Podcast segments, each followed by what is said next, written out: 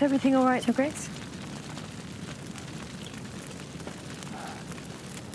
I, I named her to protect the realm from Damon.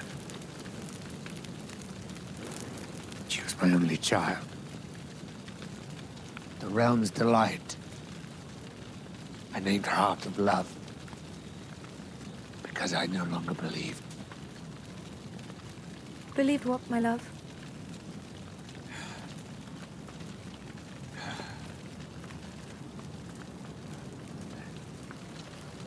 Many in my line have been dragon riders. Very few among us have been dreamers.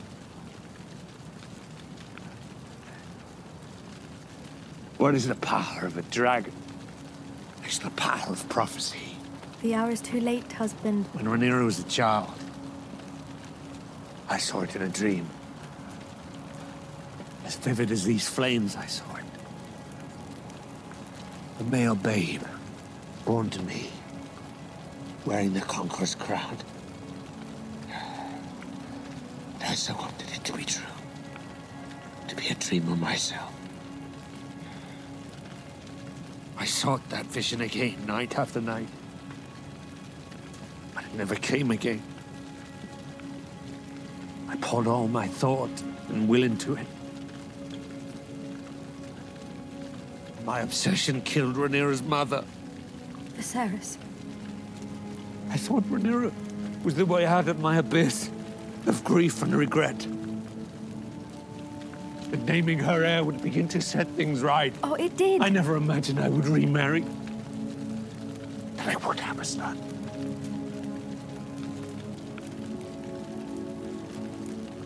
What if I was wrong?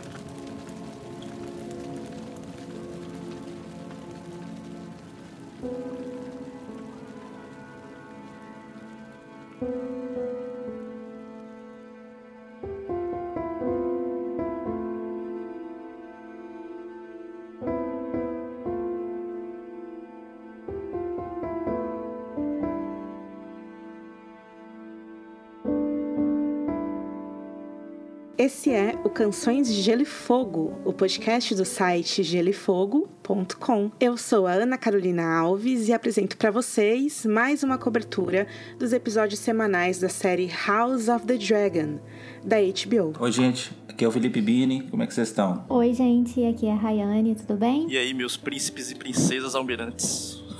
Boa noite, aqui é o Rafa. E aí, pessoal, aqui é o Arthur Maia, tudo bem com vocês? Second of His Name, episódio dessa semana, escrito por Ryan Condal e Gabe Fonseca e dirigido por Greg Yaitanes. Não esqueça que esse podcast possui spoilers do livro Fogo e Sangue, então escute por sua conta, tá bom? Vamos lá? Pegue carona com a gente na nossa liteira real. Hoje nós iremos caçar na Mata do Rei, nas terras da coroa.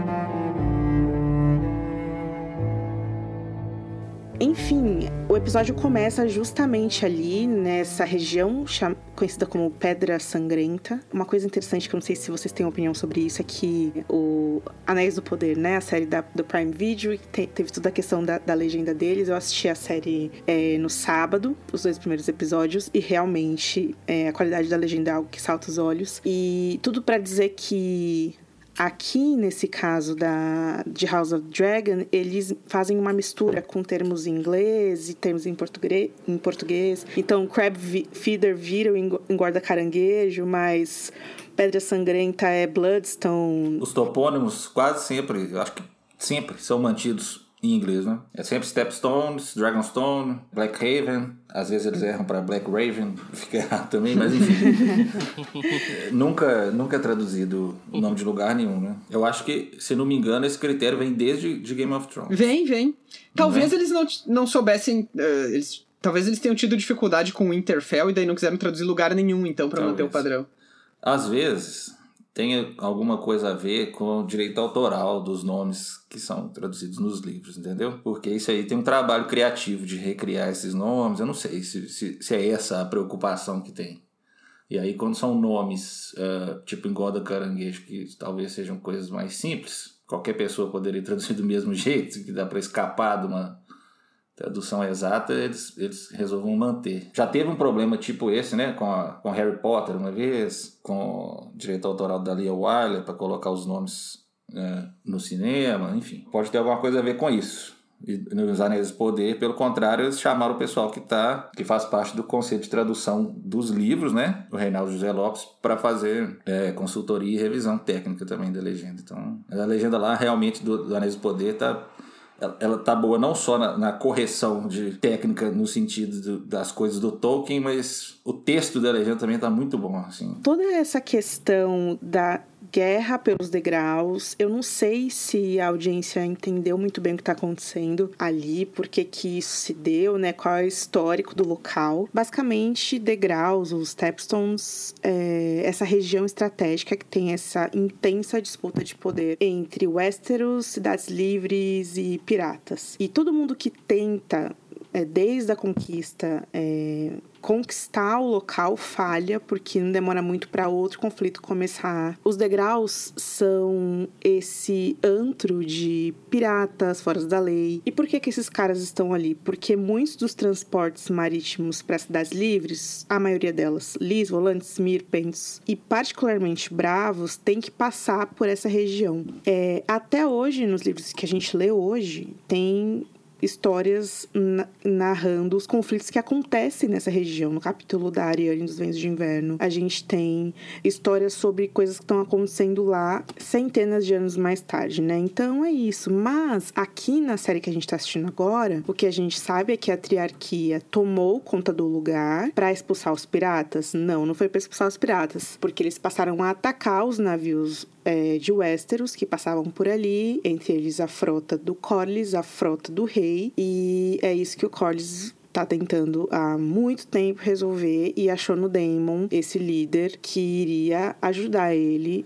a expulsar esses grandes vilões dali. E aí a gente vê o Daemon desafiando o Dreyhar, o Kragas Dreyhar, é para que ele saia, porque eles se escondem ali nas cavernas e ele continua escondido e aí vem aquela chuva de flechas, acerta o Daemon, daí ele faz aquele é uma atuação muito dramática assim, né, com a, a flecha no peito e tal. E ele e o Caraxes fogem e, e é isso meio que acontece. Uma cena de abertura brutal, eu diria o que, que vocês acharam dela? Ela, ela é brutal e eu acho que tem tem duas coisas que evoca, por exemplo, né, esse, aquele primeiro personagem que a gente vê ali, que defendendo os Velaryon e tal, e que logo depois, né, é esmagado pelo dragão. Eu acho que existe tanto o olhar brutal e cínico, né, que a gente pode, tipo, ah, olha só como somos uma série adulta, violenta e tal, não sei o quê. Por outro lado, também é uma forma de apontar o, o como esses dragões, eles são armas de destruição em massa, em parte, né? As consequências de usar um dragão numa batalha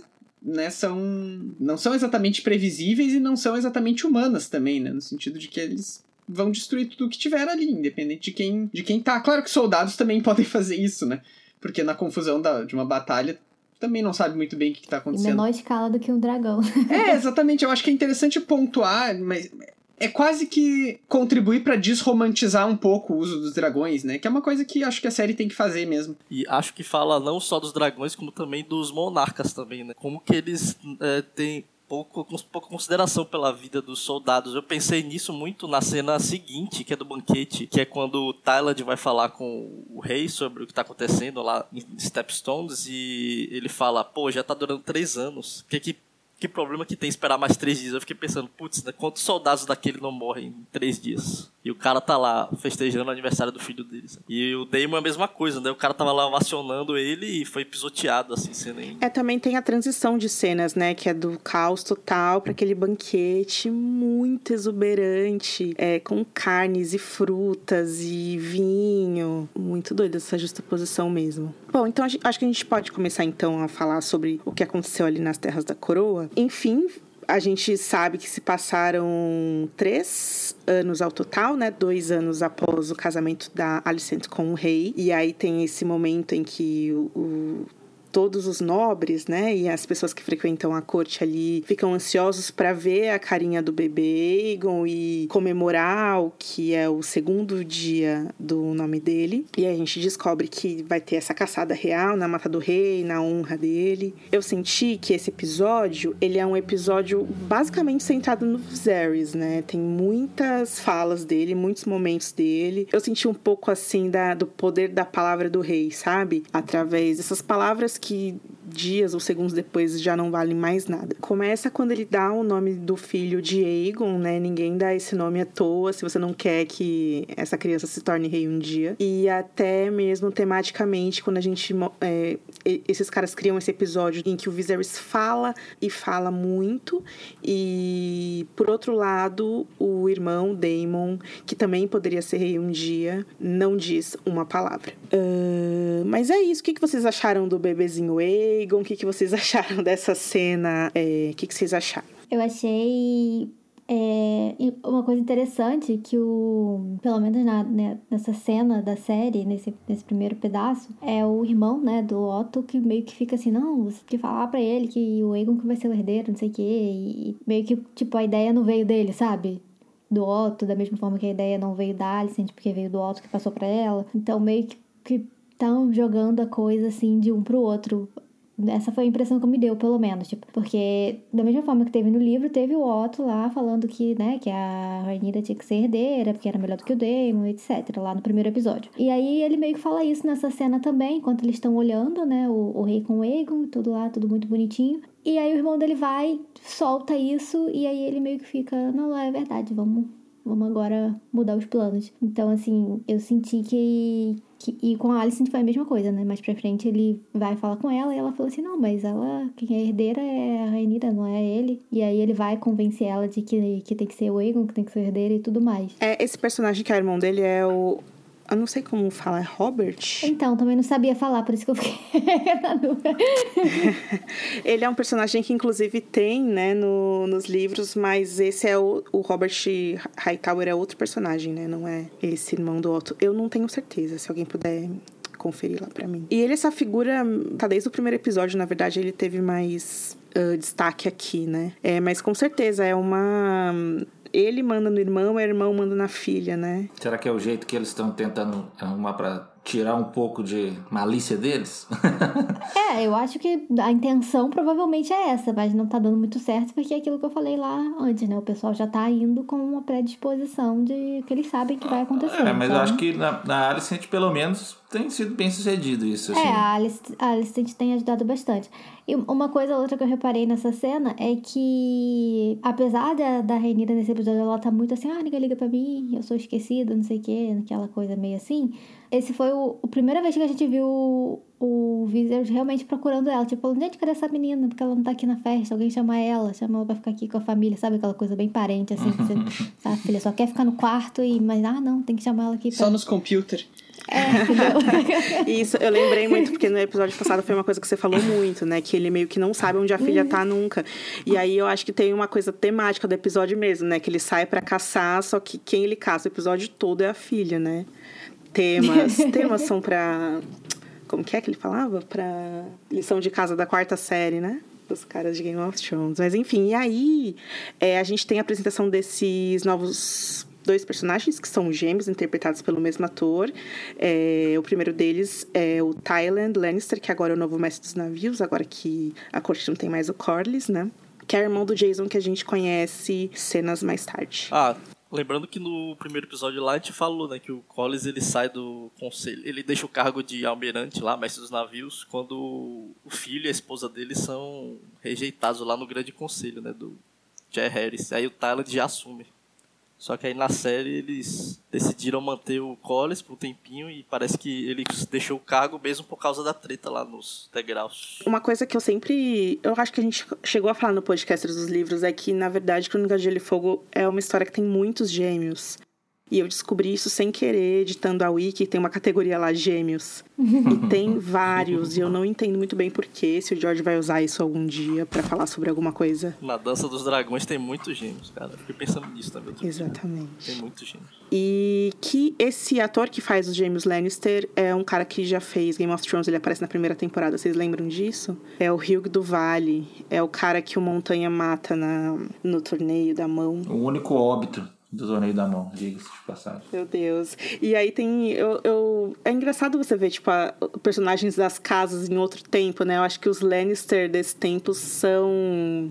Eu não sei, eles são meio que mais bagunçados, sabe? O cabelo mais bagunçado, assim. Eles de são, fato. Né? Também uhum. senti um pouco disso. não é louro, brilhante, cintilante, né? É, não tem uma coisa mais roots, assim, e até uhum, a... Tem mais Jamie depois de perder a mão, assim.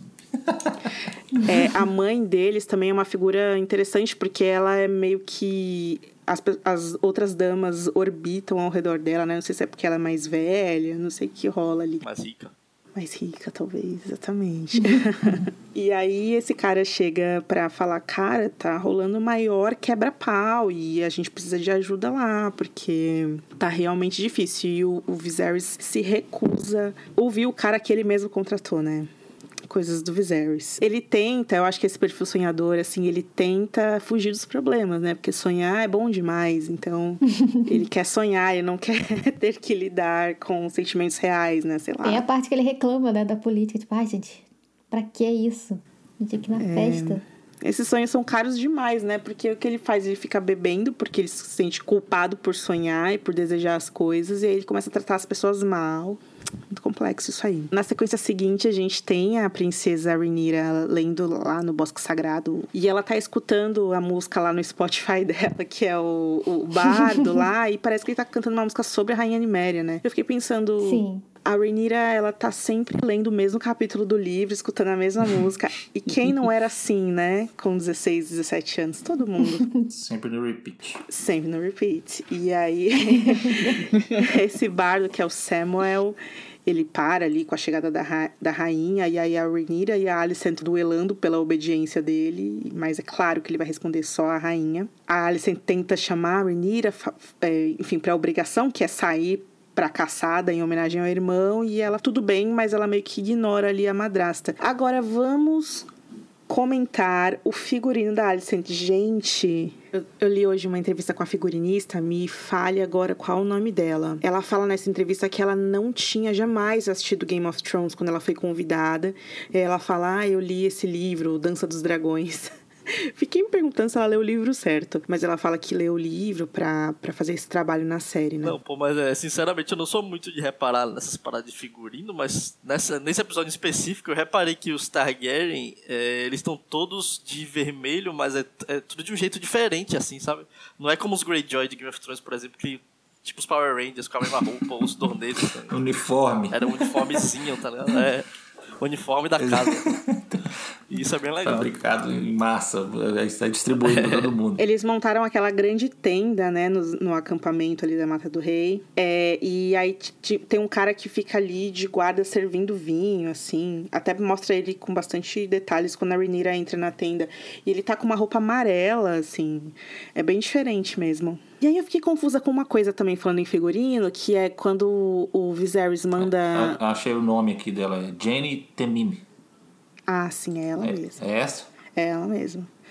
Maravilhosa, gente. É claro que tem um trabalho de continui, continuidade, né? Até a, a, esse próprio figurino que a Rhaenyra tá no, no, no Bosque Sagrado lembra, claro, muito os da Daenerys, a gente já até comentou isso nos outros episódios também, alguma, alguns figurinos dela lembra, as escamas do dragão tal, mas as coisas originais que ela criou são incríveis, o detalhe do, da rede de cabelo, as cores, os padrões, nossa, muito, muito incrível, gente. E não é a primeira vez, né? A Alicente tá servindo lookinhos bem legais, de maneira geral. Trabalhou no... Bem chique, nos né? filmes do Harry Potter também. Chique mesmo. Mas o que eu ia falar sobre essas coisas de figurino, gente, é que tem aquele enviado que o Viserys manda pro Daemon, que tem um trágico fim ali, né? Não um fim, mas um momento trágico em sua vida. E aí, é como. É, aquela galera é como se fossem guardas, porque na, na Porto Real ocupada pelos Lannister tinha os, os mantos carmesim, né? Vocês lembram disso? Uhum. Sim. É bem parecido a armadura. Eu até, eu acho que eu cheguei a comentar isso no, no Twitter, que eu achei que, como a gente falou, né, a Alicent, ela tá, eles estão conseguindo fazer um- uma personagem mais agradável, né, pra ela, assim, pro, pro público em si. E nessa cena, ela essencialmente não estava fazendo nada de errado, ela Sim. realmente foi lá tentar buscar ela e levar ela e fazer ela ah, se entrosar, né, com a família e tudo mais, meio que tentando se aproximar de novo mesmo, e a Rainira tava toda tipo, não, não quero, e bem grossa mesmo, né. Ela gente impõe o que ela tem que impor ali, mas sem ser desagradável, né? É, Uhum. Ficou um trabalho bem feito ali da atriz, da direção, provavelmente, sei lá. Transmitiu essa, assim, essa autoridade sem ficar antagonizando demais a Rainira, né? Enquanto a Rainira estava querendo totalmente fazer birra, né? brigar, é. Inclusive nessa cena que elas meio que brigam, tipo assim, ah, eu sou a princesa, eu sou a rainha, etc e tal. É, ela- só acontece porque a Rainira meio que tenta dar essa carteirada ali no músico, né, que tava ali, e aí ela fala, não, porque eu sou a princesa que lá, e aí a Alicent responde, não, mas eu sou a rainha e eu tô pedindo pra você ir, e o cara vai, pega e sai. Uma carteirada impossível, né? Que a Rainira tem que dar, porque já era fadada a perder, pô, não tem como. É muito estranha essa dinâmica, né? Porque elas eram uma coisa e agora é o... são outra. São? São? É. né? São outra coisa e até tem uma cena que o Otto chama a filha de sua graça. Muito estranho isso. É, e dá pra ver é, a atriz, né, que, tá, que faz a Alicent, ela consegue passar muitas emoções com as expressões dela. Não sei se vocês reparam muito isso, mas essa cena mesmo, é, mesmo que elas estavam nesse embate, assim, dava pra ver que ela tava meio triste, né?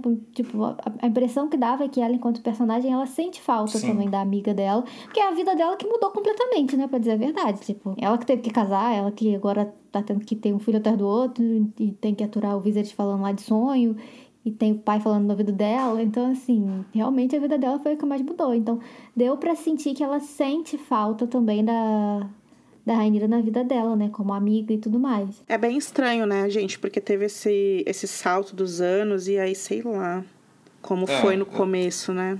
Isso que, que eu concordei com o que a Rayane falou sobre a atriz, também acho que ela tá muito bem na cena, né? E também isso aí de ter passado o tempo é estranho porque parece que pra Rainira não passou o tempo, né? É, ela tá brigando com essa situação há três anos. Será que ela ainda. Entendeu? Tá fazendo birra há três anos. Não é. que não seja. Tem, não tenha gente que faça isso de verdade, mas assim, é uma coisa que cansa demais uma pessoa ficar, não ter ainda feito as pazes com a situação ali. E a, e a Alicente parece que já realmente passou de, de nível ali, de crescer um pouco, né? Assim, forçosamente, claro, que ela não pediu nada disso, mas, mas ela tá em outra situação, né? E tá ciente disso. É, Desde o, desde o primeiro episódio eu percebi que eles estão tentando fazer a Alicente parecer um pouco mais madura. Assim. Eu tive essa impressão, né? Não sei se foi por causa da atriz também. Realmente acho que é um pouco mais. Ar mais maduro, né? Desde as primeiras cenas, até aí no próprio bosque, né? Na floresta aí de Reza, que já parecia um pouco que ela tinha mais ciência do, de como trans- transitar ali, né? Dos papéis, né? Inclusive, eu acho que, que essa cena ela fez um contraste legal com a primeira cena delas lá, né? Tipo, uma deitada no colo da outra, rindo, falando de bolo, de comer e lendo o livro, que a, que a Rainha tá lendo esse livro aí também já tem uns três anos. então, assim. Eu me identifiquei também. E, e, Ah! é, e aí chegou nessa parte. e aí chegou nessa parte e elas estão totalmente já distantes, sabe? É, Vocês perceberam Provavelmente a gente ia dar- que teve uma mudança da voz delas, né? na voz eu não Per- percebi. não. Ficou bem nítido, gente. Depois vocês reassistem nessa cena, dá pra ver da Alicent. Eles falaram que iam fazer isso mesmo, porque como teve esse salto de tempo, a- algum, o ator do Leinor mudou, delas não, né? Aí teve a mudança de voz da Alicent, dá pra perceber bem nessa cena. E a cena da, da Rhaenyra que dá pra perceber bem é a cena que ela lacra pra cima das velhas. Na, lá naquela cena lá. Melhor resumo possível da cena. Ela taca pra cima das velhas. Ai, gente, mas é isso. Pode falar, Rai, desculpa. Não, eu ia falar também que, assim, em relação ao conto e ao que eles estão. a história que eles estão contando na, na série, né, que já tá indo num caminho bem diferente, até essa questão do casamento dele mesmo, do, do Viserys com a Alicent, né, que a gente não viu, porque no, no conto é uma coisa super festiva, tipo, o pessoal fica feliz realmente, a Rainha tá feliz, né, ela serve eles.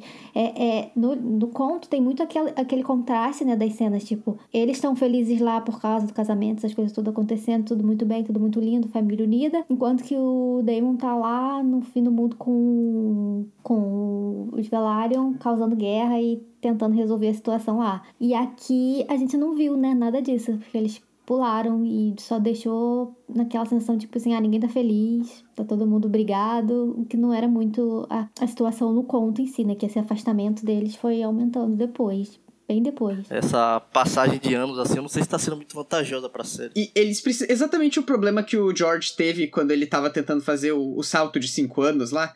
De que ele sentia que ele ia ter que perder muito tempo explicando coisas em retrospecto. E eu acho que a série tá, tá se embolando um pouco com isso. Eles não estão escolhendo, talvez, muito bem o que explicar e como explicar as coisas que, pass que aconteceram nesses dois anos, assim. Algumas coisas ficam meio de sopetão, outras parece que passa tempo demais fazendo com que a gente pense sobre elas, então não sei. É verdade. Bom, gente, aí em seguida, a gente tem já a cena da liteira levando a família real rumo à, à mata do rei tem aquela, aquela troca entre eles ali dentro, né? E eu amo os olhares das amas de leite, né? E sempre esperando que a Renira vai dar um gritão com o pai dela, ou o contrário. Você sente genuinamente ali, principalmente pelo, pelo Perry Considine, que ele tá muito feliz com o filho, que ele tá completamente apaixonado pelo garotinho, que de fato é muito fofo. A Renira é o anti. É, é a culpa que ele sente por isso ali, né? E ele fica, não, filho, você também vai sentir é, essa alegria que eu tô sentindo, porque um dia você vai ter um filho. Você vai me fazer um avô muito orgulhoso, sei lá, né? Completamente descolado da realidade, porque ela tá em um grande sofrimento ali e ele tá achando que não, que é só ela ser como ele é e que ela vai ser muito feliz na vida dela e etc. Essa coisa que eu comentei antes de passar os três anos tal, assim, ela não consegue realmente é, entender e nem, sei lá, se conformar, né, com nada do ambiente que ela vive vai continuar insistindo em recusar todo o ambiente em que ela é relegada. Ela seria relegada a nem herdar, né? E agora, mesmo herdando, ainda ser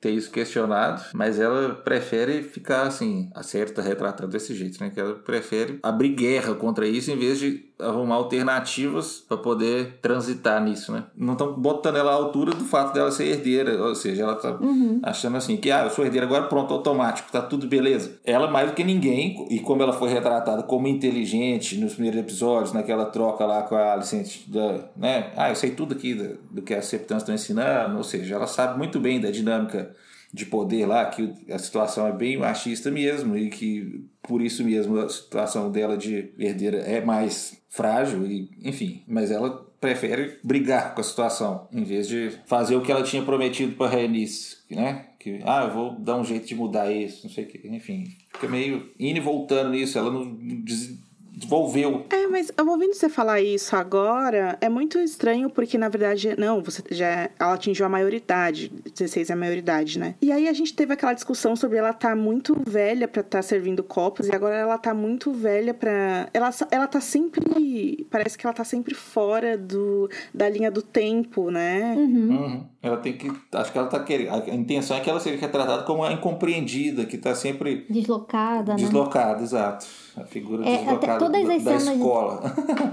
mas, mas assim, pô, alguma coisa já ela sabe, ela tem que ter alguma, teria que ter alguma agência pelo que ela vai representar no futuro também, e o que, o que uhum. já foi um pouco retratado dela, que ela é voluntariosa e tal, não tá, pra mim não tá combinando ela ser tão birrenta com a situação, entendeu? Não que a situação seja boa, uma merda de fato, mas assim, caberia que a personagem tivesse mais agência já para fazer isso. Então, eu, eu vi até algumas pessoas reclamando sobre isso e eu concordo que é justamente o fato que, além dela estar tá muito deslocada, você sente isso nas cenas, essa cena mesmo, que eles descem da carruagem e depois que ela dá uma lacrada lá nas velhas, ela sai e fica meio sozinha, assim, tipo, todo mundo tem um grupo, mas ela não tem, ela fica parada, olhando em volta, assim, sabe? É, é como se ela não tivesse lugar mesmo ali.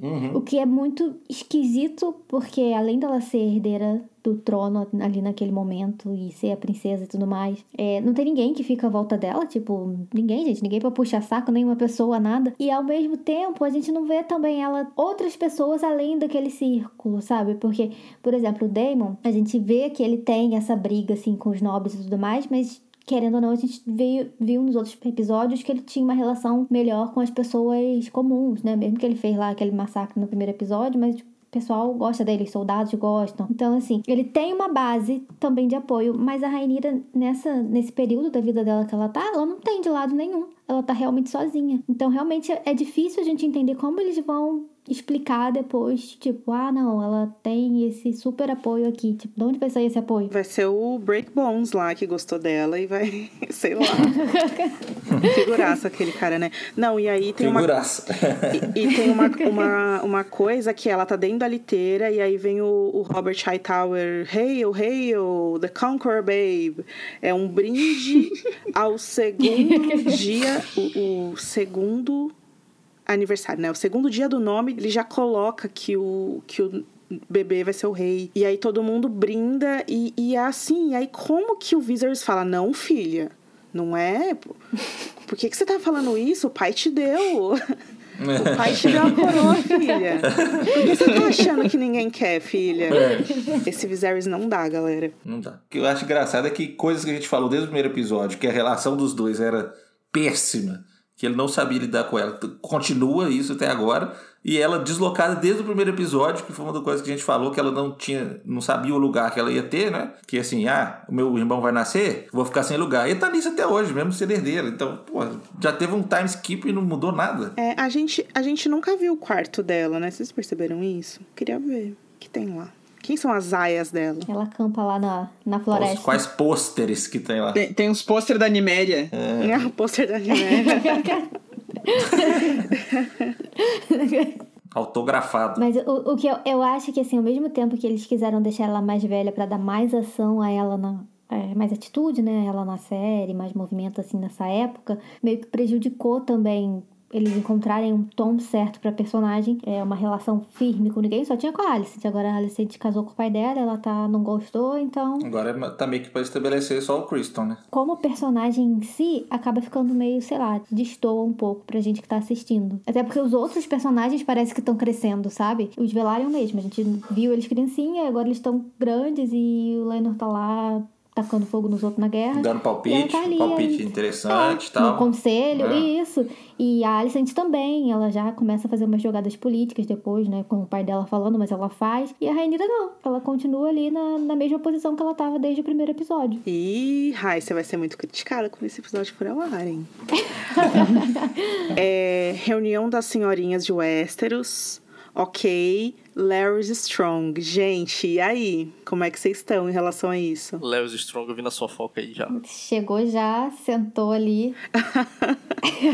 A, a família Strong é muito interessante, né? Porque tem o Lionel, que é ele- a figura do Sam Tarly ali, né? Da- do House of Dragon, que ele é, é muito cuidadoso, muito esclarecido, dá bons conselhos, né? Tal. E aí tem um filho, que é o filho mais velho, que é o Break Bones, que doidão. E o Larry Strong, que é o filho que tem ali a deficiência, né? Que ele tem o pé torto, que inclusive esse é o apelido que ele leva no livro e Sangue. E você percebe que ali os três são muito diferentes uns dos outros, né? Entre a, a família ali. E que ele se aproxima ali para ouvir as conversas, já que ele não é o cara que vai ali caçar, que vai fazer acontecer. Ele tá ali com a senhorinha só ouvindo e anotando no caderninho dele as fofocas do reino. É muito bom isso, né? Porque, tipo, tá, eles estão narrando várias desgraças que estão acontecendo. Tipo, os caras estão lá sendo comidos por caranguejo e é, filha de nobre que tá sendo sequestrada e vendida. E pro Wizard está tudo bem, não tem. Não, e pra Renira também, tudo, né? Tudo em paz. É. Sabe, o reino tá bem, gente. Que guerra é essa que vocês estão falando? Não existe. A Renira, não, mas não tá tendo guerra. e a, é a Redwine, né? Que é a Redwine? É, sim. Que É. ela fala, é a que tem o Pug, né? Que ela fala, minha princesa, acorda pra tua vida, sabe? E, gente, vocês viram a, a polêmica do Pug no episódio? Gente, pelo amor de Deus, agora não dá, sabe? Depois que a gente viu os, os libertos em Marine pichando em inglês nos- nas muralhas. Só vamos, sabe? Uma coisa que eu gostei bastante, eu gostei muito do, de como eles retrataram a diferença entre os três eh, Strong. É, embora o Break Bones tenha aparecido bem pouco ali, Mas né? já foi bem marcante, né? Foi ótimo. Foi engraçado gente. pra caramba. Eu vi vários vídeos daquilo repetindo, pessoal. Nossa, e, e o, o contraste com. Eu não, eu, não sei se vocês repararam, mas teve um contraste muito forte com o Jason Lannister, que é tipo aquele playboyzinho fresco que olhou pra ela assim, suja de sangue com a cara de Uhum. nojo, e o, o, o Break Bones gostando da É, situação. tá muito sincera a risada dele, assim, de porra, tá massa. Curti. Ele, tá- ele foi ótimo. E eu gosto muito da caracterização do Lionel também, porque nos livros ele é descrito como um cara que, assim, ninguém dá muita bola, né? Mas que ele é muito inteligente, né? Uhum. E é bem essa sensação que o ator passa, assim. Verdade. Ele ali no conselho, onde tem o Corlys, tem o Otto, ele é quase um coadjuvante, assim, mas as cenas em que ele fala, realmente dá pra ver que ele sabe o que ele tá falando. Tudo é, tudo é pensado, né? Ele não tá falando nada ali perdido. do- Ele tá, Uhum. tem plena ciência da situação toda e tem já uma opinião que já tem um fundamento e tal. Exato. E até o Larry também, porque ele chegou ali, sentou e assim, você já conhecendo o personagem, você já entende o propósito dele ali, né, de ouvir as fofocas e tudo mais. Mas pra uma pessoa que tá vendo, imagino assim, de primeira, que não faz ideia de de qual papel aquele personagem ele vai ter, não, não teve, assim, uma coisa muito marcante, tipo, ah, presta atenção nesse cara aqui, sabe? Mas já foi colocado Mas, ali. é, mas é- acho que é até interessante pelo fato de ele ser como ele é, né? Uhum. Então, assim, pra quem, pô, tem a entrada, eu acabei de ver aqui de novo a cena, a entrada dele não é nada espalhafatoso, mas tem uma boa, um bom tempo destaque, dedicado. né? a- É, exato. O destaque no pé, o destaque dele claudicando ali com bastante dificuldade mesmo, ou seja, já dá pra ver que não é um cara que tá passando simplesmente ali. É, eu acho que quem também prestou atenção nos trailers se ligou, né? Que tem bastante cenas com ele no, no- nos trailers. Uma coisa que eu queria falar é que visualmente fica claro ali, pela posição da cena e pela, pelos diálogos, que a Alicent tem muita intimidade, jeito pra lidar com aquelas senhoras, a, a Red Wine, a Kira Lannister, enquanto a Rhaenyra abomina elas e manda elas comerem bolo e faz pouco delas ali, né? É aquela coisa da- do traquejo social, né? Que, que a Rai falou bastante, que a Rhaenyra não tem, né? Não tem ninguém, não tem amigas, é, trata mal as, as veinhas do reino. Eu falo isso, mas eu fico triste, porque assim, eu acho que eles poderiam ter feito, mostrado isso de uma forma diferente. Até se eles quisessem já começar a criar essa questão de facções, assim, diferente, eles poderiam já ter colocado ela fazendo o círculo dela ali, sabe? É porque eu acho que essa mesma cena dela ensanguentadona voltando, teve ali algumas pessoas que já estão vendo ela de outro jeito, né? E aí, um extremo, né? Tipo, de um lado, nossa, ela é muito legal, ela é muito radical, e do outro, tipo, credo, que menina doida, parece o tio. É o Break Bones e o Jason. Os negros e os verdes. Origins. É. Representa. O Jason Lannister, na cena seguinte, serve o vinho que ele faz em Lannisporto pra ela, com as uvas especiais de mel e não sei o quê. E eu amo essas cenas de vinho que eles sempre jogam o vinho no chão. Uma um desperdício horrível. É, o Viserys, ele bebe e joga também ao mesmo tempo. Ele tá bêbado ou não tá? Eu amei quem falou no Twitter que ele é a definição do perdido no personagem. ele é tão que ele tá bêbado, ele tá ali enamorado do, do álcool e mesmo assim ele joga fora o que ele, tá, ele mesmo tá bebendo. É uma coisa muito louca que tá rolando ali. E amo essa, essa questão do Lannister, porque o rochedo é maior que a muralha, o rochedo é maior que a torre alta dos Hightower. É, quer ir lá em casa pra ver gatinha, sabe? e ela zero, tipo assim, não, obrigada. Se tivesse aplicativo de paquera nessa época aí, esse texto não ia ser a descrição dele. Né? Não, porque eu construo pra você um fosso dos dragões. Delusional. Mas tudo bem, o cara tentou, né? Não ele já tinha, né? Três vezes maior que a muralha. É. E aí, depois dessa, dessa interação que ela tem com o Jason, ela corre pro salão pra confrontar o pai e é o maior. Casos de família. Não, gente, que isso? Eles um gritando com o outro e todo mundo olhando, tipo, gente, que isso? Terrível, terrível. Essa cena é a mais chocante do episódio pra mim. Não, tô brincando, assim. Um escândalo, pelo amor de Deus. Ué, É, Eles devem estar há três anos nessa, né? Porque. pois é, eu fiquei pensando nisso. Será que todo dia acontece isso? Talvez, porque o Otto já foi lá assim, ó, O Otto ô, já gente, tava ali. olha aqui, tá acontecendo um negócio. o cara ainda tava a postos na hora de intervir, né? Pô, gente, chegou aquela hora. Vocês têm que chegou parar. uma notícia aqui, ó. É. ó o servo branco, ó o servo branco, ele já chegou assim. o cara tá o dia todo gritando com a menina, depois fica mais filha. Quem te falou que o reino não vai gostar de você, rainha? É, o Otto tá muito feliz, né? Porque é, ele tem uma lábia muito boa, isso é uma coisa óbvia, assim, mas ele também tá muito feliz. Ele tá na febre do, do, do herdeiro, né? Do Conqueror Babe. E ele tá querendo. Chegou o momento, né? O servo branco foi encontrado e ele usa o, o, o título do livro da Dennis, né? Que é Sinais e Portentos. Eu não acredito em, em sinais e presságio, mas isso é muito importante, não sei o quê. É, achamos o rei da mata do rei, a caçada pode começar, e vamos lá, uhul. Pensando nisso agora, é meio engraçado que o Otto, ele- do mesmo dia, ele passou de um cara que não tinha tanta certeza de que o Aegon deveria ser rei pra um cara que tinha Não, é. Tô, tô totalmente a Então. favor dessa ideia. E se passaram três anos, ele não tinha certeza. Mas aí o irmão dele falou com ele ali. E ele, do nada, tipo, já tava lá con- conversando a filha e tal. Mas isso, Rafa, é uma daquelas coisas que você falou que, que não faz sentido até eles falarem no inside. E aí continua sem fazer sentido, mas aí na cabeça deles a gente entende a lógica que eles queriam seguir, que era tipo, é, o Otto não tinha certeza, o Viserys não tinha certeza, mas aí alguém falou que apareceu o servo e eles acharam que era um super sinal.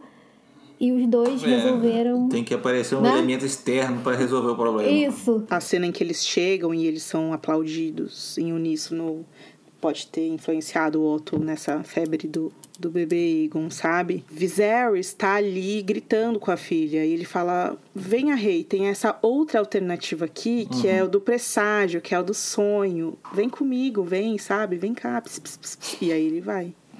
Eles querem explorar algo que o Martin sempre explora, que é tipo aquela parada de não tem.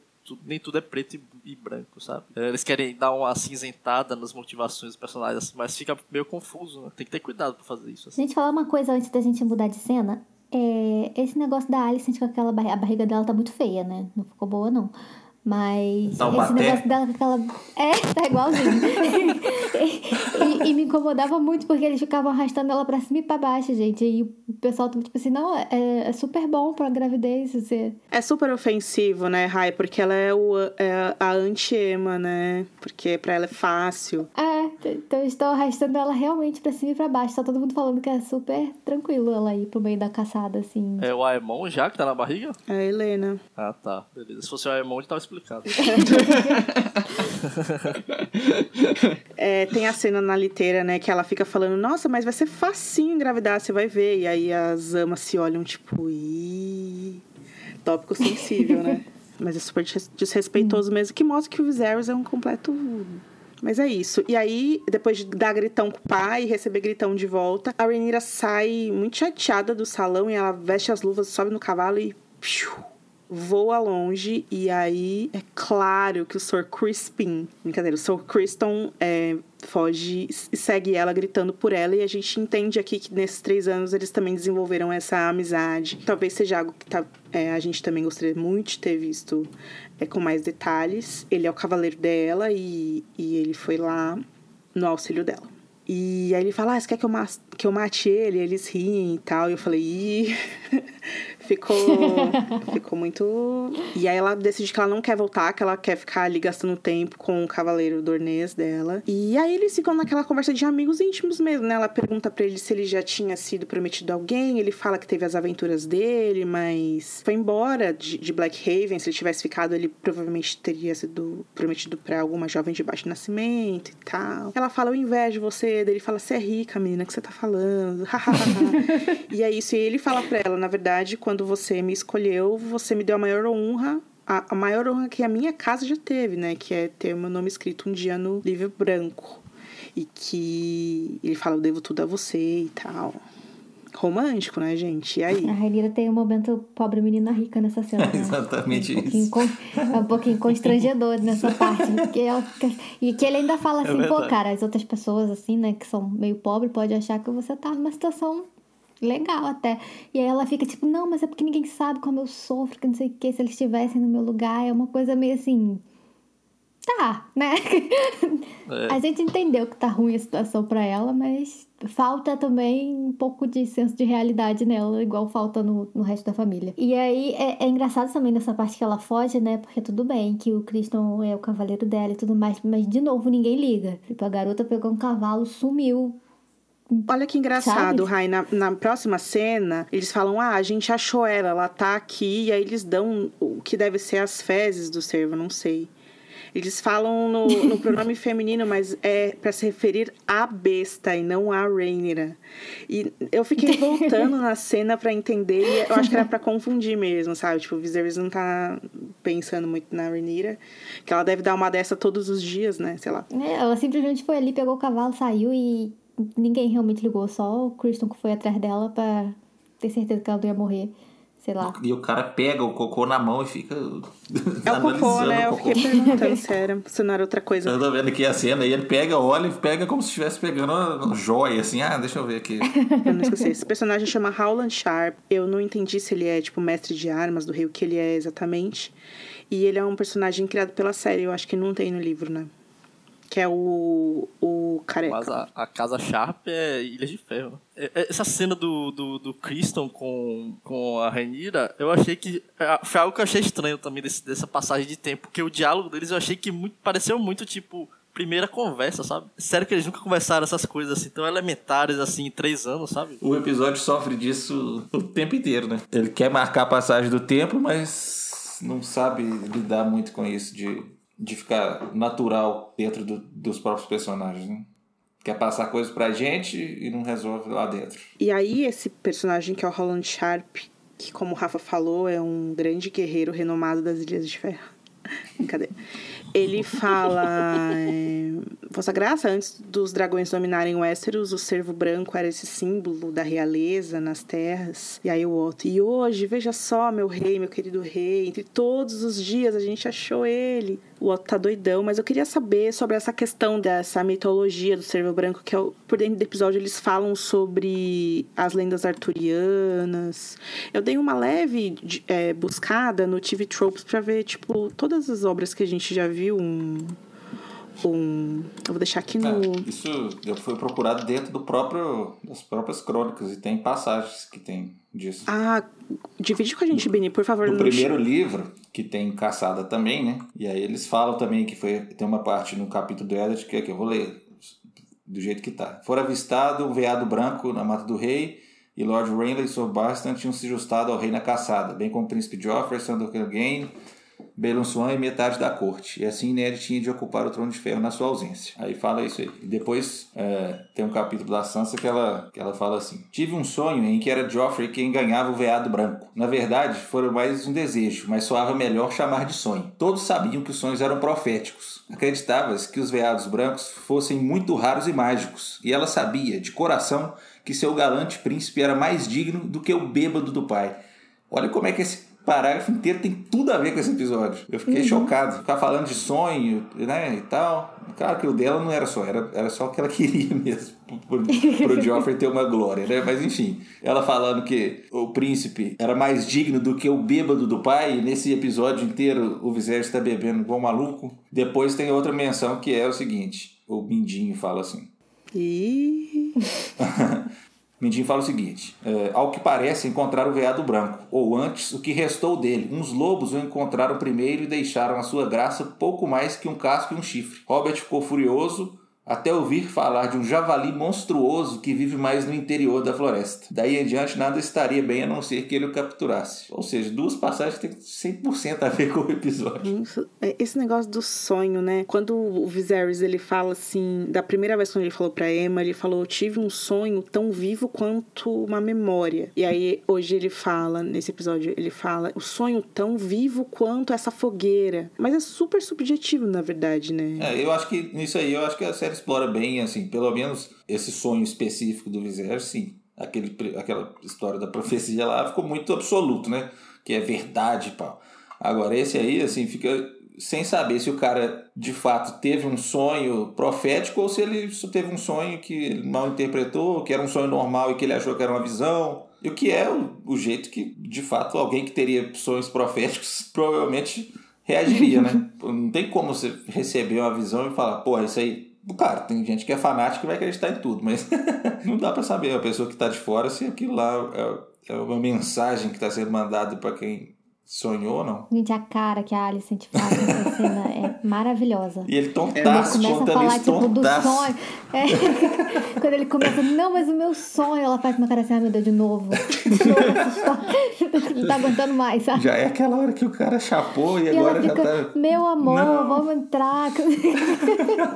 Agora tem uma frase nessa cena que ele falou que eu achei assim, interessante, que é aquela de tipo, que ele compara o poder dos dragões com o poder de, das profecias. Né? É, boa, é, boa frase também, gostei. Só reforça a, a propensão dele a levar sinais e portentos é, em conta para tomar decisões, né? Para ele é muito importante isso. Então isso, isso ficou bem caracterizado, eu acho. O Viserys ele não monta dragão, né? Não mais, né? né? Ele, é, Teve ele o montou Valério. Valério, mas. Valério deu três voltinhos e dormiu. Três voltinhos e morreu. Gaso- gasolina acabou e não deu mais. Não, mas assim, sem piada, eu achei que essa frase combina bem com o Viserys, com o personagem. É, ele tá, ele tá bem amarradinho mesmo, assim. Ó, essa cena que ele tá na fogueira é a cena 11, se vocês quiserem tá? Depois a gente volta pra lá. É, essa cena acontece depois da cena do ataque do javali, né? E na mesma noite ali. E aí ele tá bêbado lá. E ele fala: Não, eu nomeei a, a Rhaenyra para proteger o reino do Daemon. Minha única filha, o deleite do reino. Eu do- nomeei por amor. Então foi por amor ou para proteger o reino do Daemon? Então ele não sabe, né? Ele não decidiu ainda. Tipo, primeiro Tá foi. bêbado, né, Rai? É, tá bêbado. Primeiro foi por causa da profecia. Aí ok. Aí depois foi por causa do Damon, ok também. Agora foi por amor, porque matou a mulher lá no parto. Então, assim, ele tá nesse negócio aí de. Ele não sabe.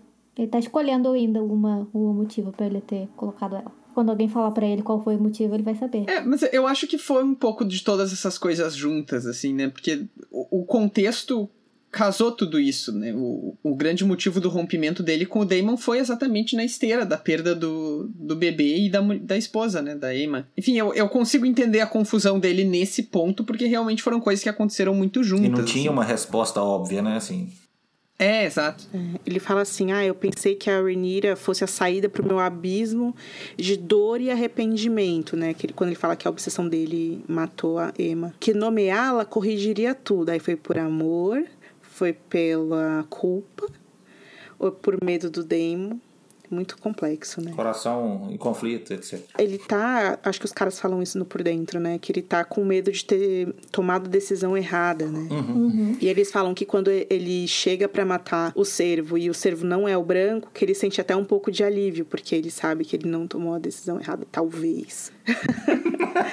ele tá sóbrio ali, mas é, enfim, confuso pra, pra caramba, gente. E aí, depois dessa cena, a gente ouve um sinal de corneta e aí corta pro outro dia, né? É um, um corte estranho que tem na cena. Durante o dia ainda, a gente vê o Viserys bebendo mais e mais e mais, e naquela cena em que ele vai bebendo mais e mais e mais, é bem macabro, né? A luz tá baixa no fim da tarde, assim, e aí tá todo mundo bebendo, e tem uma trilha sinistra, assim. Vocês gostaram da, da trilha desse episódio? Achei ela diferente. É. Eu achei que eles tiveram mais. é, um pouco mais de cuidado pra colocar mais trilha sonora nessas nas cenas do que nos outros anteriores. E ficou legal, ficou bem feito. É, eu acho que se destacou em dois pontos, que foi quando a Rainha tava andando pelo campo lá ensanguentada e quando o Daemon tava Sim. caminhando também para a emboscada dele. Destacou mesmo. E aí é nesse momento em que o Viserys tá bastante, já passou do ponto, assim, antes dele surtar na fogueira, que o Otto dá a ideia pra ele de casar a Rhaenyra com o irmão. E aí o Viserys primeiro ele ri, depois ele fica meio puto.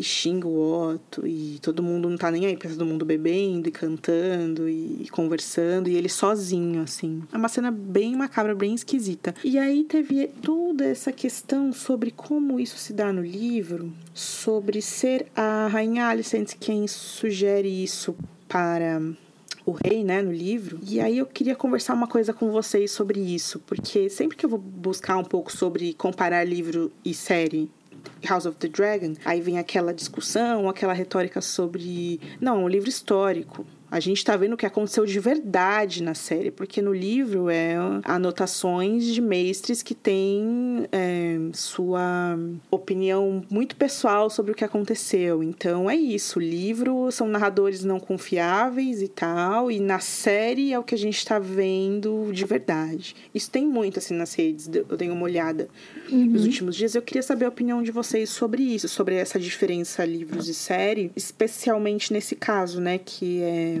a Alicente sugerir que a Rhaenyra se case com o meu irmão e na série ter essa mudança. Então, eu acho que é aquilo que, que até o George comentou na entrevista aí esses dias, né? Que é o que ele falou, assim, quando ele escreveu, para ele foi tranquilo, porque foi uma forma dele dar várias versões para uma mesma história sem precisar escolher uma. Era, era todas as versões que ele gostava, né? Basicamente o que ele falou. Ele achava que seria interessante escrever, ele escrevia, mas sem precisar escolher. Agora, os produtores da série, eles estão contando a história deles, eles estão escolhendo uma história que eles querem contar. Então, assim, são dois canons diferentes, não tem como ser. E que não necessariamente tem que nem seguir alguma das versões sugeridas pelo George. Sim, tanto que não tá seguindo. Não tá. Tipo, não tem. Eles não estão fazendo. Eles não estão fazendo questão de esconder isso. A deles é a versão deles. É, é a versão deles.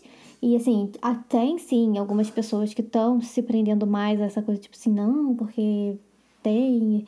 É, tem gente que fala, né? Não, o George tá dizendo e tá deixando eles fazerem porque é a versão verdadeira, etc e tal. Mas não é assim, tipo, é a versão verdadeira da série, porque essa é a história que eles na série estão contando, é o mundo que eles estão criando ali. Mas desde o primeiro episódio, com as mudanças que eles optaram por fazer, já deixa claro que são, assim, enredos diferentes, sabe? Pode contar a mesma história, é, usar os mesmos elementos e tudo mais, mas não vai ser igual, porque eles estão fazendo para públicos diferentes até. Isso era uma discussão que a gente já tinha e, e, se perguntava antes mesmo dela, da série né, começar, a gente pensava, ah, será que eles vão escolher versões e tal, mas não está nem chegando a acontecer isso, porque está tão diferente que não precisa de, de ter essa discussão, né? Assim, eles simplesmente escolhem o que eles acham que faz, sentem lá que faz mais sentido para a história que eles querem contar e põe lá. Não, não é que está contradizendo que essa é a versão verdadeira ou não é a verdadeira. É a verdadeira da TV e pronto. Sim, é a verdadeira deles. É, é, a impressão que eu tenho é essa também. Assim, eles, estão eles têm o conto como base, mas o que eles estão fazendo ali é contar uma história deles que eles estão criando. É, é tipo porque a série. É isso. Tipo a série Roma.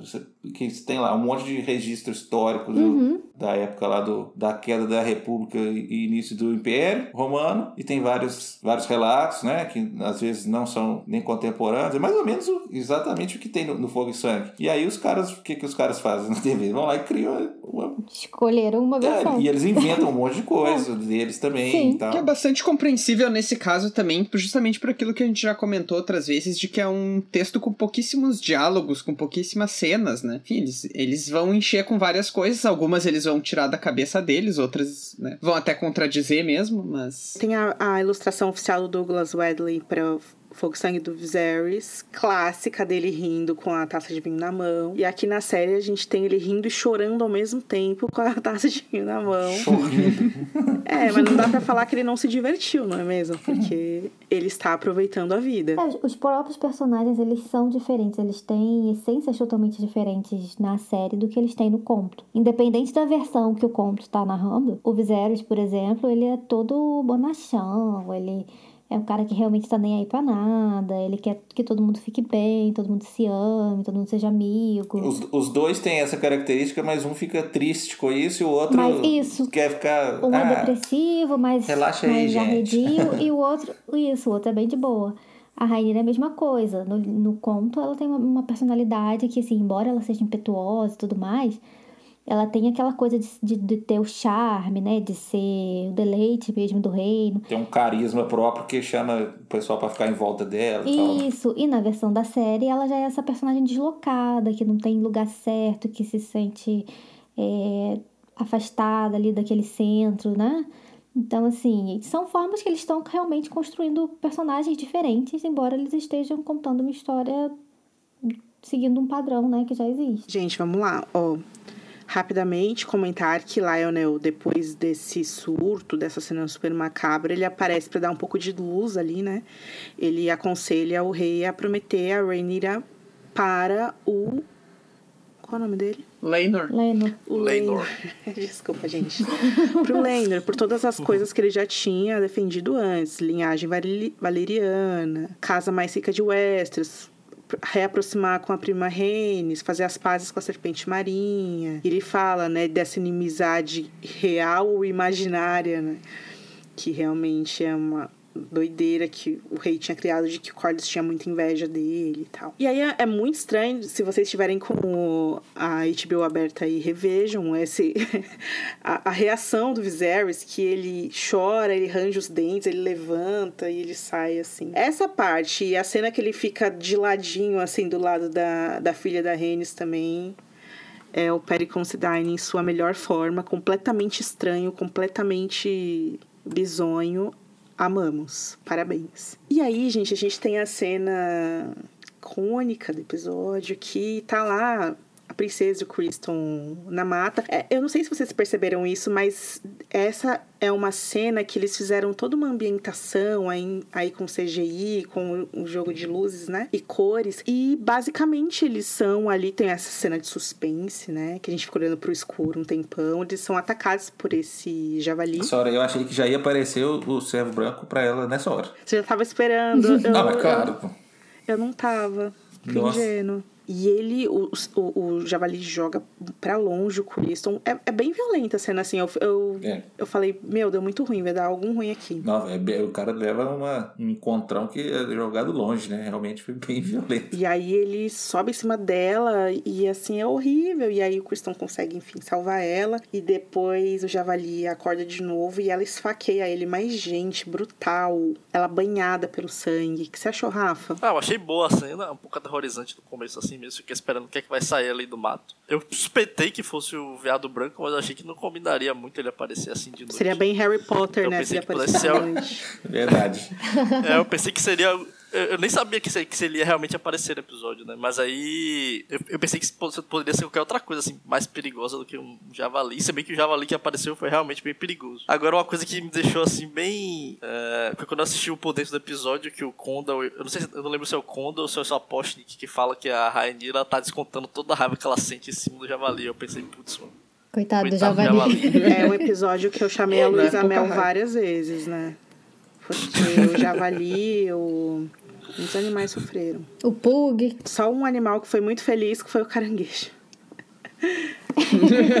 Mas acabou pra ele também, galera. Bom, e aí a gente tem o dia seguinte. Lá está o cervo, que não é o branco, sendo segura- segurado pelo Harwin Strong. E o Viserys está triste, está decepcionado. O Otto está triste, decepcionado, porque não é o que eles queriam, né? Tentaram se enganar o máximo que deu. E aí, a- com a, a flecha de ouro é, confeccionada no galpão dourado de Rochedo Casterly, que o Jason presenteou ele, o rei golpeia o servo pela primeira vez e muito esquisito e aí enquanto o animal agoniza ele acerta pela segunda vez. O que me pareceu nessa cena, principalmente, é que sim, essa falha do Viserys, né? Ele, ele tá muito se perguntando durante o episódio inteiro se as decisões dele foram acertadas ou não. Ele tá cogitando, né? eh, mudar de, de decisão. Em alguns momentos ele dá uma fraque... fraquejada, é uma palavra estragada, né?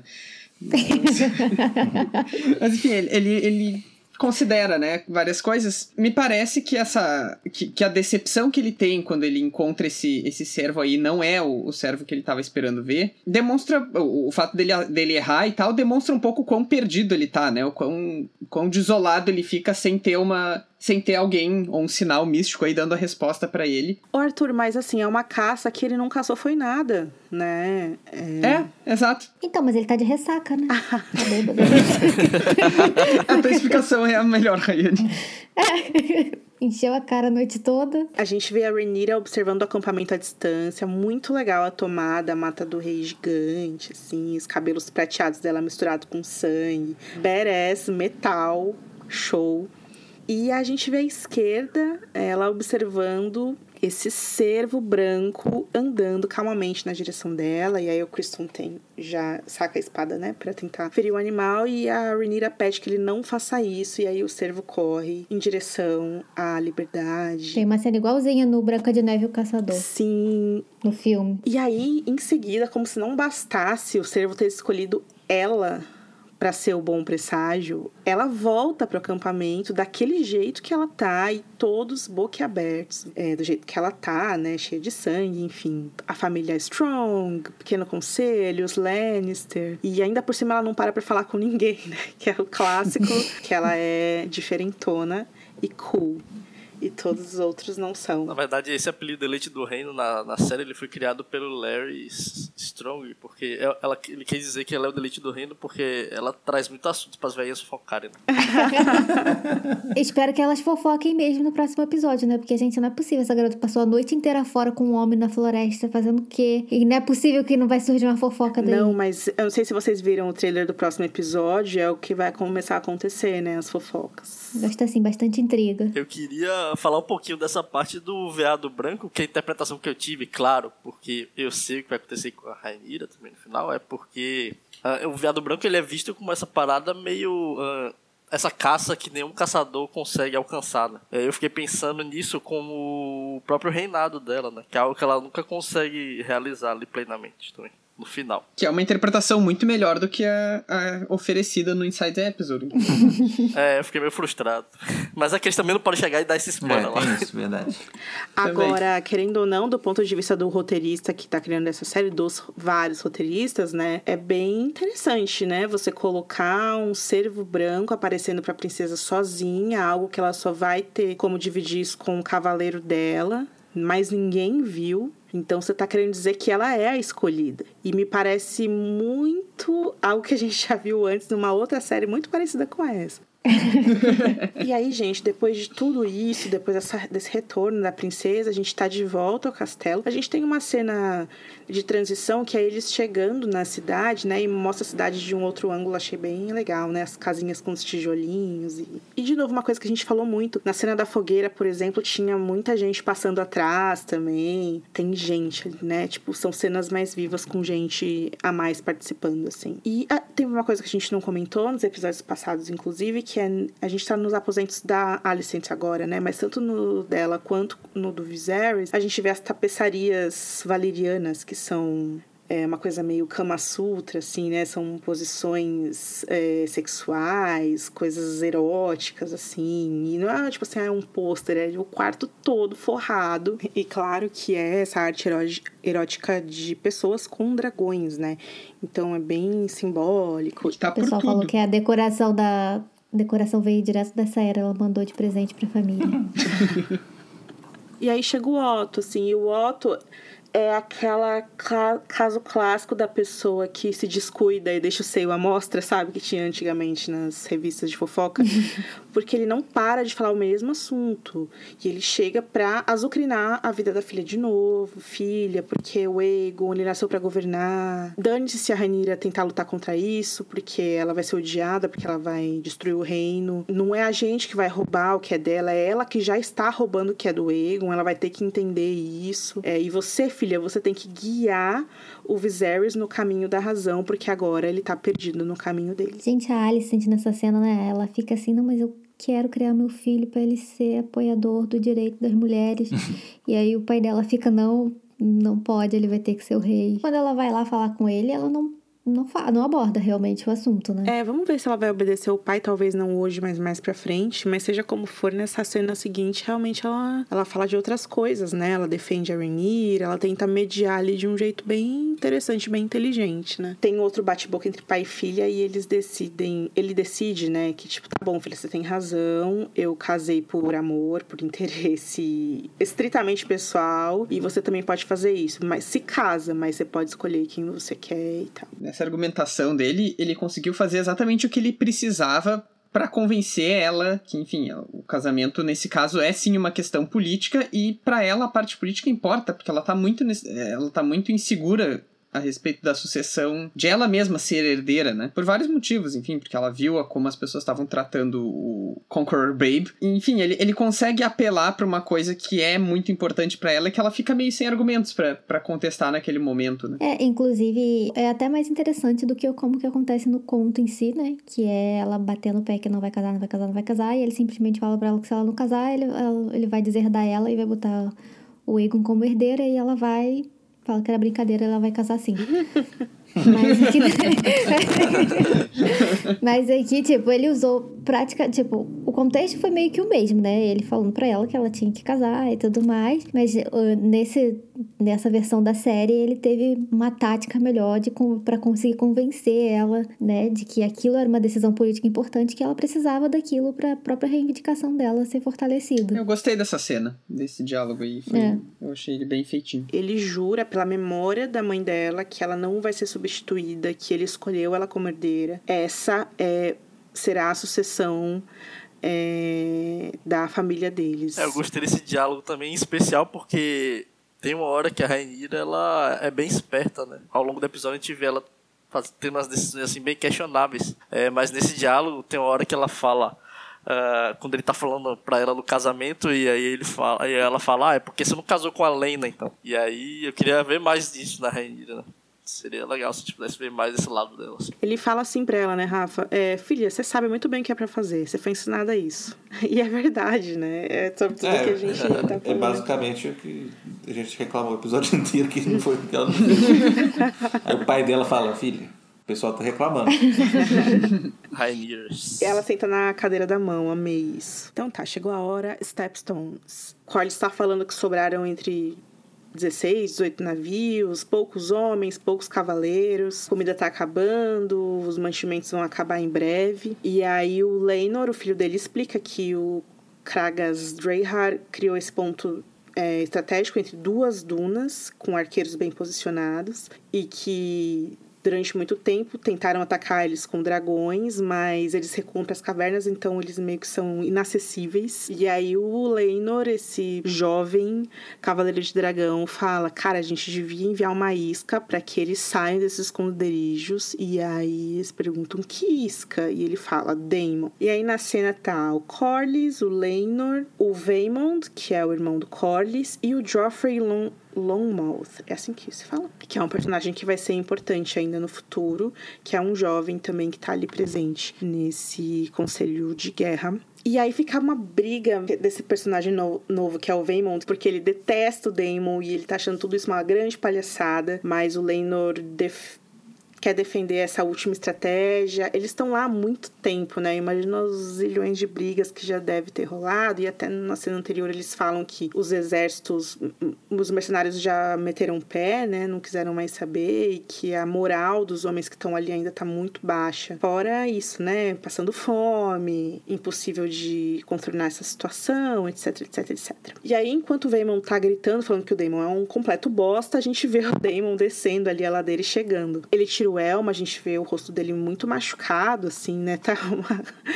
meio embolorado, meio amarelo. Ele tá mal, galera. E aí, ao mesmo tempo em que ele chega, a gente vê os, os soldados é, que, o, que o rei enviou chegando e entregando essa carta pro Daemon. E aí ele se vira de novo e soca o cara espanca o cara, surtou totalmente. Detalhe que durante toda essa sequência de 10 minutos o Damon não fala uma palavra. Estão ali, né, os poucos soldados que restaram entre os Velaryon já estavam perdidos, se eram mais perdidos ainda, tipo, de que a gente tá nesse meio de malucos aqui, né? E a gente vê o Damon pegando o bote dele e atravessando as ilhas indo em direção e a gente, gente, o que que tá rolando? O que que está acontecendo aqui, né? E aí, enquanto isso, a gente tem o, a narração da carta do Viserys. Você quer é, ler pra gente, Arthur, o que tá escrito nessa carta? Posso. Bom, então, na carta diz lá: Irmão, ofereci 10 mil navios e 2 mil homens para zarparem de Porto Real e se juntarem aos esforços das Stepstones. Embora o tempo e as circunstâncias tenham nos afastado, saiba que não desejo vê-lo falhar em seu curso. Em vez disso, é minha esperança que essa ajuda traga a vitória que até agora nos evadiu. Eu rezo aos deuses todas as noites para que você retorne em segurança. Pesado, né? Depois de ler isso, ele falou: Bom, eu odeio toda essa situação, vou esmurrar esse bosta aqui e vou me suicidar. Remar no barquinho. E aí, é, na verdade, enquanto a gente assiste, é muito rápido tudo que acontece, né? O Damon chega na praia, anda entre os destroços, ele rasga o pedaço da, da bandeira, cria uma nova, finca a bandeira no chão, depois de balançar ela, assim, né, para que fique bem claro o que ele tá fazendo, desembainha a irmã sombria e se ajoelha oferecendo a submissão ali. E é aqui que o grande crime de guerra acontece, né, galera? Porque é, enquanto ele tá se entregando pro, pro inimigo, aquela formação de arqueiros se organiza ali de novo. O cara que vai tomar a espada dele, ele consegue de alguma maneira enganar o cara, esfaquear o cara, e aí ele pega a espada de volta e sai correndo. E é um caos, né, gente? Ele corre, tropeça, dá um virote, acerta um, acerta outro. E. Os Stormtroopers tanto... erram todos os tiros. é, tanto o Damon não, fala, não diz uma palavra, quanto o, o Dreyhard também não fala nada nunca, né? Ele se nunca. comunica de um jeito super específico, né? Com os olhos. Ele tem um olho de cada cor, talvez um é, seja cego. E ele dá umas. Ele sinaliza, assim, né, Bini, com a cabeça, assim. É um ator muito doido que faz esse personagem, gente. Tava vendo uma entrevista com ele, ele é bem doidão. Eu acho que. Ah, os camagris que deixam ele cego, acho que, acho que eles evoluíram eles mostraram a evolução das camagris nos anos, né? Eu, eu assisti a primeira cena e acho que tava um pouco menor. Eu não reparei se o olho dele tava cego também na primeira cena, mas eu acho que não. Eu achei muito esquisito esse negócio das camagris que eles colocaram no, no personagem, porque. Sei lá, né? Tipo, ok, o cara tava ali todo destruído já, tava ficando pior, visivelmente pior. A hora o homem ia morrer, gente. Sei lá, vocês fazerem esse negócio todo. Eu tava é, ali com o pé na cola. O pessoal tava questionando bastante essa decisão aí de colocar, assim, sem entender por que, que foi colocado isso. Eu imaginei que era só pra o cara ficar com a aparência mais temível, né? A parte que eu não gosto, assim, gente, é assim, ai, ah, o estrangeiro. É, sim um monstrão, vamos uhum. matá-lo. Por que, que o cara não podia ser um cara, só, um outro cara, simplesmente?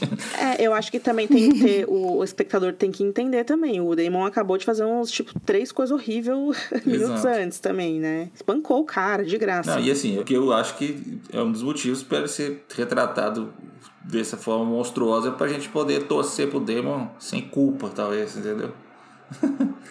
Quem que vai se importar com aquele cara esquisito ali? O que é, eu acho ruim. Não, não acho que é uma decisão legal. O cara já coloca os, os, os inimigos para serem comidos por caranguejos. Por que, que ele precisa ser feioso também? Aquela arma que eles usam, os caras das Cidades Livres, é parecido com um araque, vocês perceberam? É como se fosse uma, uma, um facão, mas ele é, é circular assim na ponta, sabe? Tipo um desenho de um arabesco, assim. E eles falam também a língua comum. É, mas, dito isso, eu concordo 100%. Eu acho que uma coisa que a série acertou foi na ambientação desses dos Stepstones, porque consegue ser um lugar diferente de tudo que a gente já viu em Westeros, né, em termos de as cores do lugar, a, a forma como como tá representado ali. E eu acho que isso corroborou bastante para ser uma cena de ação legal, né, uma cena de ação interessante, memorável de ver e tal. Que eu acho que foi mesmo, assim. Eu, eu diria que o saldo final desse dessa sequência do Damon aí é bem positivo. E se o Matt Smith não estava me convencendo muito até agora, eu acho que ele. Eu estava bastante em dúvida, né? Mas acho que agora ele sanou minhas dúvidas, assim. Eu consegui ver o Damon ali de uma forma bem, bem clara. Assim. Gostei do Damon, não gostei da batalha. o cara foi todo retratado como o Kragas, como alguém, né? Que tem estratégia, que tá dando uma surra nos caras e vai ser eliminado desse jeito aí. Quantos, quantas situações dessas aí que não aconteceram já há três anos, sabe?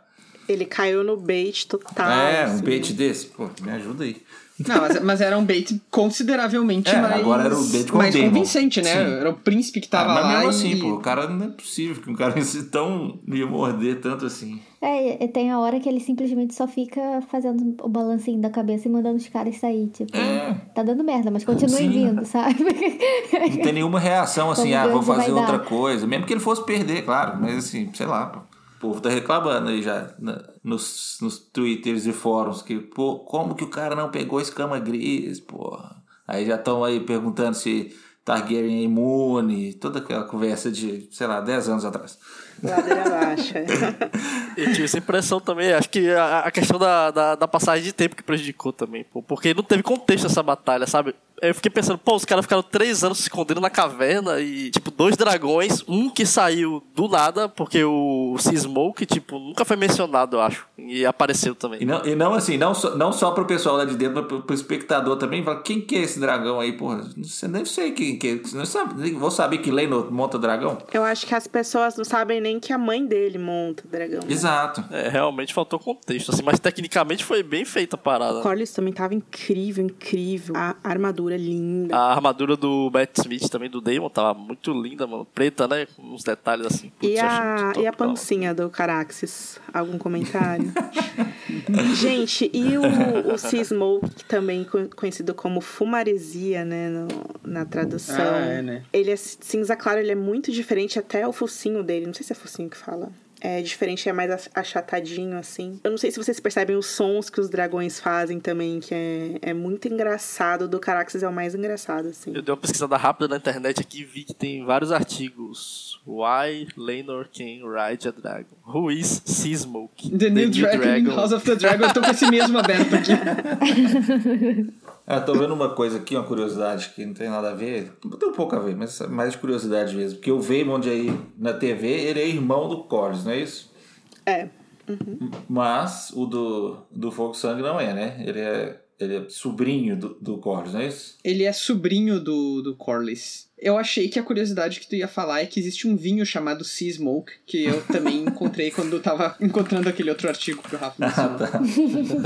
Sobre essas coisas de livro, assim, dá pra falar um monte de coisa assim, porque a, a Guerra dos Degraus eu não sei se ela acaba aqui na série, porque no livro é um outro rolê, né? A gente não tem, o Leinor não tá na, na batalha. Tem o jeito que o Dr- Dreyhar é morto, que é diferente, né? Tem a, a ilustração do Fogo Sangue que ele é decapitado. Acho que a própria. O, bata- a própria guerra em si é muito diferente, né? Porque eles não, não têm em nenhum momento necessidade de ajuda do Viserys, pelo que eu me lembro, nesse contexto da batalha. Eles vão lá com a cara e com a coragem, o Daemon e o Corlys, e eles arrasam de verdade e conseguem botar a ordem lá no lugar, e aí ficam, tipo, super de boas. O Corlys ganha muito dinheiro de novo lá com o comércio dele, e o Daemon decide que vai se chamar de rei de lá, então Se vão mostrar a esposa do Daemon ainda é, nessa temporada, se vai mostrar o envolvimento de Dorne mais pra frente. Não sei se a gente vai ver isso, mas enfim. Bom, gente, por essa semana ficamos por aqui. Eu, o Bini, o Rafa, a Rai e o Arthur voltamos na semana que vem com a cobertura do episódio King of the Narrow Sea. Esperamos vocês. Acesse www.gerifogo.com. Nossos links das redes sociais estarão aqui linkados no post. Peçam para o Rafa voltar pro Twitter. Quem sabe ele volta. O Rafa é um homem misterioso também, né, gente? Às vezes ele tá aqui, às vezes ele não tá. É isso, a gente se vê. Um abração pra todo mundo e tchau, tchau. Até semana que vem, gente. Valeu, pessoal. Até o próximo episódio. tchau, gente, boa noite. Até mais.